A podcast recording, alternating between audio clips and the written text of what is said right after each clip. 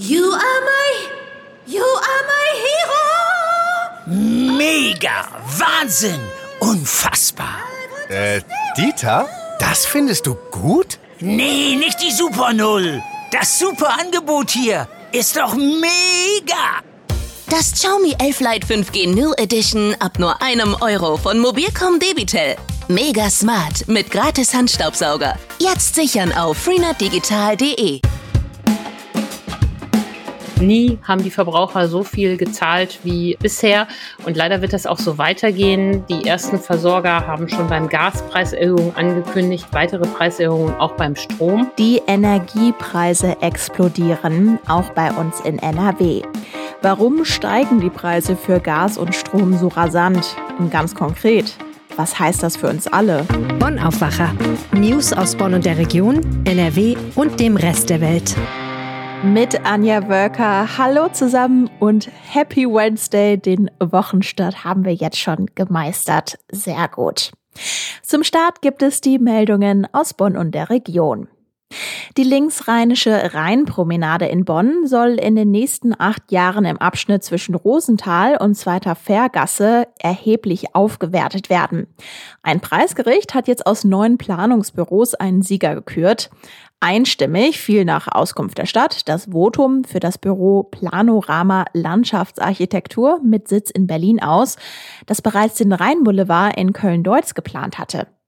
Der Berliner Entwurf zeigt definierte Plätze an bedeutenden Punkten, wie vor der Beethovenhalle oder an den Rheinpavillons. An der Fußgängern vorbehaltenen Flaniermeile nahe dem Ufer sind immer wieder flache Treppen vorgesehen, die teilweise mit Holz überzogen sind und als Sitzbank dienen. Auch ein Spielplatz ist geplant. Das Land fördert das Großprojekt des Masterplans Innere Stadt in erheblichem Umfang. Für die ersten beiden Bauabschnitte hat die Stadt bereits Fördermittel beantragt. Sie rechnet mit Kosten in Höhe von rund 17 Millionen Euro. 12 Millionen würde das Land übernehmen. Die Kosten für den dritten Bauabschnitt stehen noch nicht fest. 2023 soll mit dem ersten Bauabschnitt gestartet werden, zwei Jahre später der zweite und im Jahr 2027 soll der dritte und letzte Abschnitt folgen. Bis Ende des Monats sind die Entwürfe des Berliner Planungsbüros noch im Haus der Bildung zu sehen. Die Bonner Staatsanwaltschaft hat Anklage gegen den 32-jährigen Stiefvater eines elfjährigen Jungen aus dem Königswinterer Ortsteil Bockeroth erhoben. Die Anklage lautet auf schwere Misshandlung eines Schutzbefohlenen in Tateinheit mit gefährlicher Körperverletzung sowie versuchten Mordes durch Unterlassen. Der Mann soll mit einer sogenannten Luftdruckwaffe mehrere Male auf den Jungen geschossen haben. Durch die Schüsse war der Junge offenbar so schwer verletzt worden, dass er noch am Abend des Tattages im April in einer Bonner Klinik notoperiert werden musste. Der Junge war laut Polizei den Tag über mit Freunden in der Nachbarschaft unterwegs. Erst am Abend wurden seine Verletzungen entdeckt. Er selbst sowie die Freunde konnten offenbar keine Angaben zur Tat machen. Im Zuge der Ermittlungen rückte der Stiefvater in den Mittelpunkt. Eine Sportwaffe des 32-Jährigen wurde sichergestellt. Ein Haftbefehl gegen den Mann wurde vom Gericht abgelehnt, allerdings beantragte das Jugendamt ein Kontaktverbot des Mannes zu seinem Stiefsohn. Weil sich der 32-Jährige daran nicht gehalten haben soll, lebt der Junge derzeit nicht mehr in seiner Familie. Ein Termin für die Gerichtsverhandlung steht noch nicht fest. Nach dem Absturz eines Kleinflugzeugs über dem Siebengebirge sind die beiden in den Trümmern entdeckten Toten identifiziert. Es handelt sich um zwei Männer im Alter von 23 und 51 Jahren, teilte die Polizei am Dienstag mit. Der ältere sei der Pilot gewesen. Beide Männer stammten aus Nordrhein-Westfalen. Nähere Angaben machte die Polizei nicht. Die zweimotorige Propellermaschine war am Montagmorgen vom Flugplatz in St. Augustin-Hangela gestartet und in dichtem Nebel bei Königswinter abgestürzt. Der Absturzort liegt mitten im Wald. Die Maschine sollte nach Hamburg fliegen. Experten der Bundesstelle für Flugunfalluntersuchung hatten noch am Montag mit den Ermittlungen vor Ort begonnen. In den unwegsamen Waldgelände verteilten sich Trümmer und Spuren des Wracks auf über 1000 Quadratmeter. Laut Polizei sei das Gebiet abgesperrt und werde bewacht. Es wird vermutlich mehrere Wochen dauern, bis die Fachleute mehr über die Gründe des Absturzes sagen können. Neben Bonn fällt auch in Siegburg der große Martinsumzug aus. Grund ist die aktuelle Corona-Schutzverordnung, die bei Umzügen mit mehr als 2500 Teilnehmern 3G-Kontrollen vorsieht. In den letzten Jahren vor der Pandemie nahmen bei gutem Wetter teilweise doppelt so viele Menschen am großen Martinsumzug in Siegburg teil.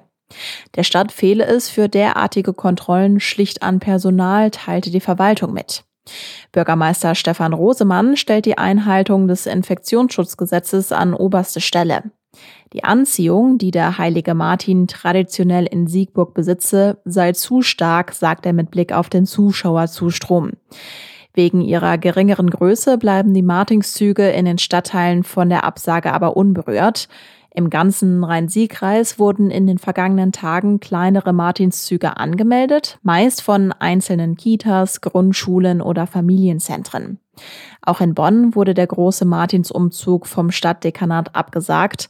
Allerdings will die Stadt Bonn die Veranstalter größerer Züge, also die mit mehr als 2500 Teilnehmern, bei der Durchführung unterstützen.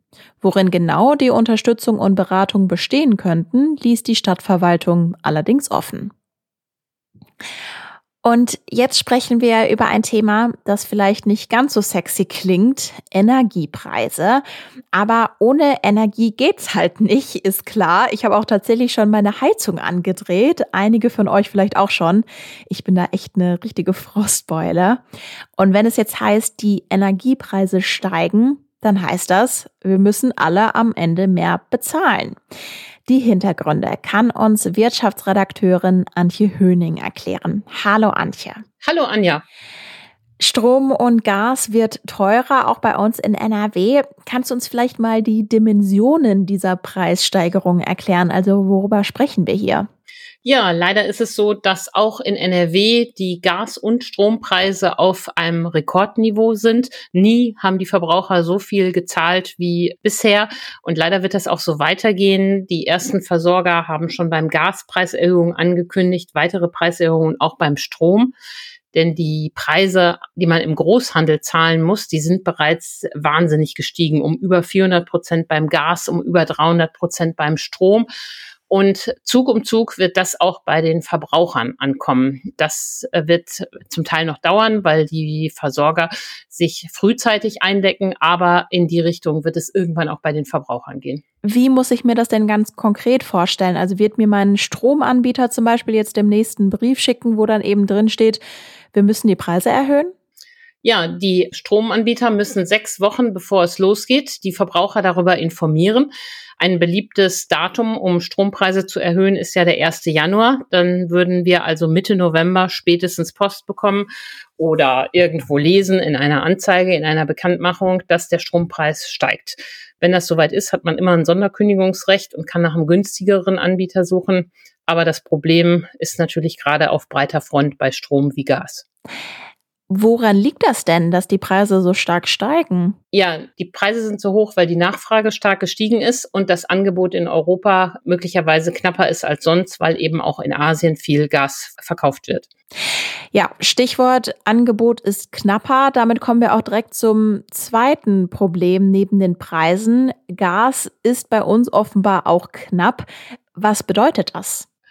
Es ist so, ähm, rund äh, über die Hälfte der Deutschen heizt mit Gas und äh, die Speicher für Erdgas sind so niedrig wie noch nie in einem Herbst seit langem. Das hat verschiedene Gründe. Zum einen war der letzte Winter sehr kalt, da sind die Speicher also ziemlich runtergefahren worden. Dann ähm, springt jetzt nach Corona überall die Konjunktur an, die Nachfrage nach Energie ist hoch. Und an, manche vermuten, dass Russland auch besonders wenig nach Europa liefert, sei es, weil die Nachfrage in Asien so hoch ist oder sei es aus anderen äh, Gründen. Und vor diesem Hintergrund sind jetzt wirklich in der Politik viele besorgt, ob die Gasspeicher halten, wenn sie so niedrig gefüllt sind wie derzeit, nämlich nur mal gerade 70 Prozent. Wenn du jetzt sagst besorgt, was heißt das denn? Also was gibt es da für Reaktionen? Ja, der grüne Oliver Krischer, das ist ja der Energieexperte der Grünen, der sagt schon, dann könnte es regional im Februar kalte Wohnungen geben.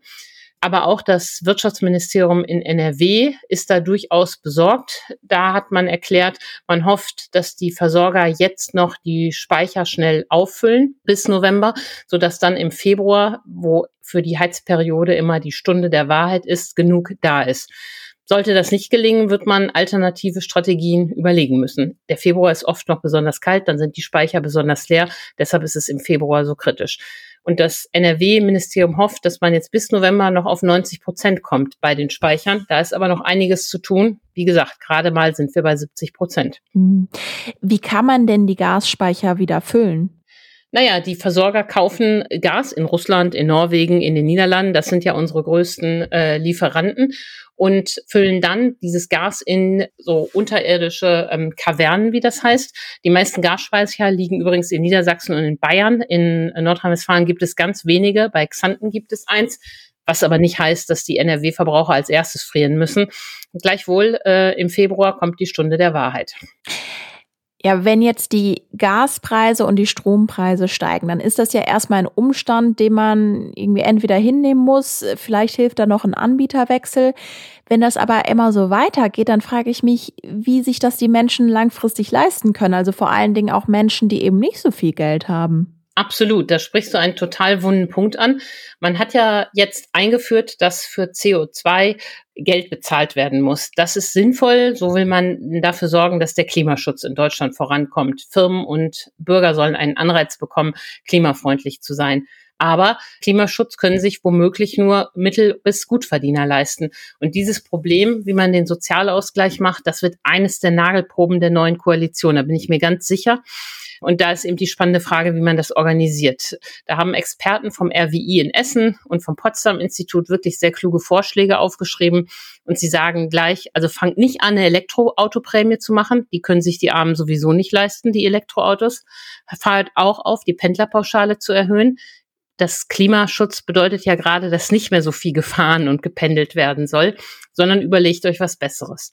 Und der einfachste Weg, der effektiv und sinnvoll fürs Klima wäre, wäre die Streichung der Ökostromumlage. Auch das fordert Wirtschaftsminister Pinkwart und da hat er recht und da ist er im Übrigen auch sogar mit den Grünen in einem Boot. Also falls es da bei den Ampelsondierungen richtig vorangeht, wäre das ein erstes Gesellenstück für die Ampelkoalition, hier für einen klugen Ausgleich bei den Energiepreisen zu sorgen. Also, A, die Gas- und Strompreise steigen. B, im Februar werden wir wissen, ob wir genug Gas in den Speichern haben. Und C, wie die Preisentwicklung sozial ausgeglichen werden kann. Das muss die künftige Koalition in den Blick nehmen. Das sind die wichtigsten Punkte. Genau, das muss man mitnehmen. Und wenn man selber noch was tun will, kann man auch gucken, ob man bei seinem eigenen ähm, Strom- oder Gasversorger rasch einen Vertrag bekommt, wo man die aktuellen Preise für eine Zeit festmachen kann. Denn, denn tendenziell wird die Richtung weiter bergauf gehen. Wir haben über die CO2-Preise gesprochen. Antje, ganz herzlichen Dank für die Einordnung und die Infos. Ja, vielen Dank, Anja. Und wenn ihr jetzt sagt, der Aufwacher mit solchen Einordnungen der Journalistinnen und Journalisten der RP, der gefällt euch, dann könnt ihr gleich zwei Sachen machen. Abonniert den Aufwacher doch gerne in eurer Podcast-App und ihr könnt uns auch sehr gerne eine Sternchenbewertung bei Apple Podcasts lassen. Ganz herzlichen Dank. Und dann kommen wir zu unserem nächsten Thema. Wenn die Polizei vor der Tür steht, dann ist meistens irgendwas passiert oder man hat eben selbst die Polizei gerufen.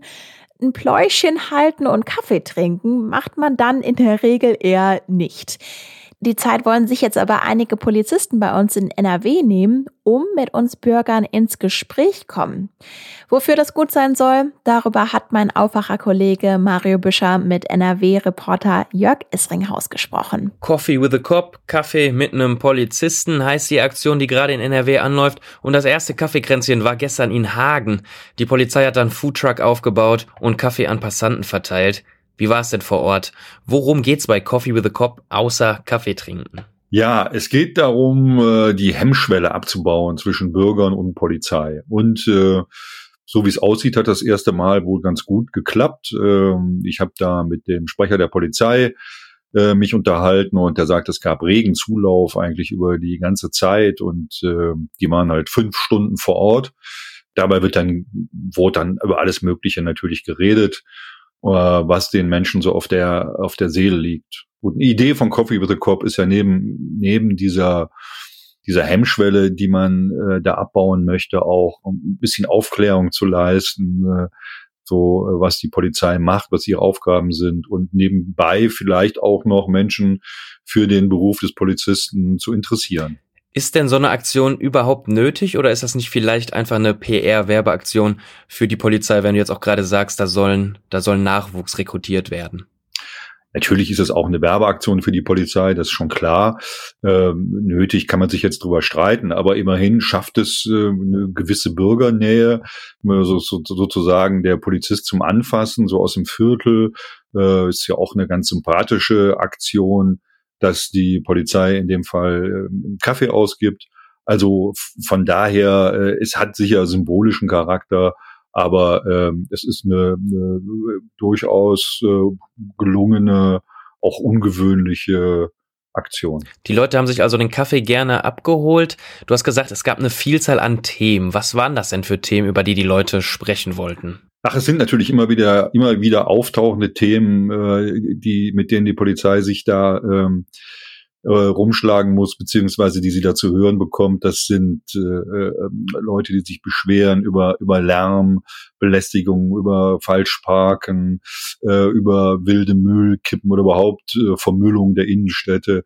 So äh, hat mir das der Sprecher auf jeden Fall erzählt. Aber es waren auch andere dabei, die ganz äh, gezielt Aufklärung haben wollten, also äh, darüber, wie sie ihre Wohnung sicherer machen können oder ihr Haus und eigens dafür hatte man dann auch einen äh, Präventionsexperten dabei, jemand aus dem Fachkommissariat für Opferschutz und Einbruch, äh, der dann zum einen Tipps geben konnte, so natürlich dann, äh, ich sag mal, auf die Schnelle, aber zum anderen auch den äh, Besuchern die Möglichkeit gegeben hat, Termine zu vereinbaren, wo man dann so ein Thema auch vertiefen kann. Also beispielsweise solche Sicherungsmaßnahmen.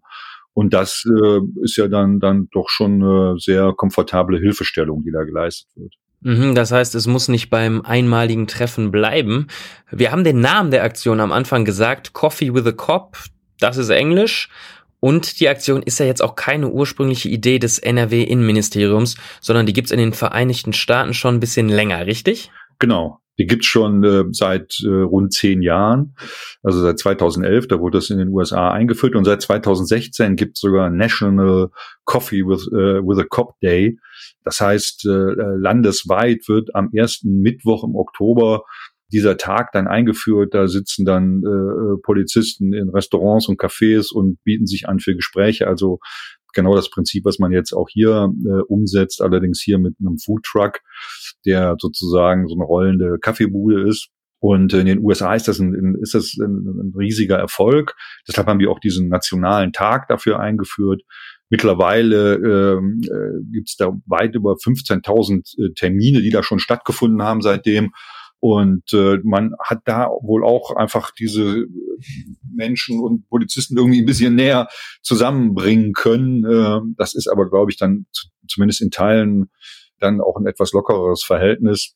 Wobei man weiß ja, in den USA ist die äh, Situation mit der Polizei auch nicht immer leicht, aber äh, das ist auf jeden Fall eine Erfolgsgeschichte. 15.000 Treffen, das wird hier in Nordrhein-Westfalen wahrscheinlich noch ein bisschen dauern, bis diese Marke erreicht ist. Wie geht's denn jetzt mit der Aktion in der nächsten Zeit hier weiter? Also hier ist das zunächst mal angelegt äh, auf 30 Termine in ganz, ganz NRW und äh, wo dann diese Termine genau stattfinden, das wird dann äh, rechtzeitig bekannt gegeben über soziale Medien, natürlich auch über die Tageszeitungen. Ähm, da kann man dann erfahren, wo dieser Foodtruck äh, mit den Baristas äh, dann Station macht. Und äh, das wird sich sicher über einige Wochen oder Monate hinziehen. Und der Kaffee ist dann umsonst, die Polizei bezahlt. Genau, die Polizei bezahlt. Sollte man sich nicht entgehen lassen. Sagt NRW-Reporter Jörg Isringhaus. Mario Büscher hat mit ihm gesprochen. Herzlichen Dank. Und das wird heute bei uns in NRW noch wichtig. Heute entscheidet der Bundesgerichtshof, ob der Freispruch gegen zwei Bauleiter des Kölner Stadtarchivs Bestand hat. Die beiden Männer waren von der fahrlässigen Tötung freigesprochen worden, nachdem das Stadtarchiv vor zwölf Jahren einstürzte und zwei Menschen dabei starben. Falls der BGH zu einem anderen Ergebnis kommt als das Landgericht Köln, könnte der aufwendige Prozess neu aufgerollt werden. Die NRW-Bauministerin Ina Scharrenbach gibt heute ein Update zum Wiederaufbau nach der Flutkatastrophe. 180 Städte und Gemeinden wurden Mitte Juli überschwemmt. Auch in Nordrhein-Westfalen waren einige Gebiete besonders betroffen, zum Beispiel Erfstadt und Eschweiler. Der Bund stellt für den Wiederaufbau insgesamt rund 30 Milliarden Euro zur Verfügung. Für NRW gibt es davon 12,3 Milliarden. In Essen wird heute eine Luftmine entschärft. Blindgänger dieser Art sind eher selten. Es handelt sich um die erste Entschärfung einer Luftmine in der jüngeren Vergangenheit. Dafür müssen die Anwohner des Stadtteils Stoppenberg in 1000 Metern Umkreis ihre Häuser verlassen und dürfen erst nach dem Einsatz wieder zurückkehren.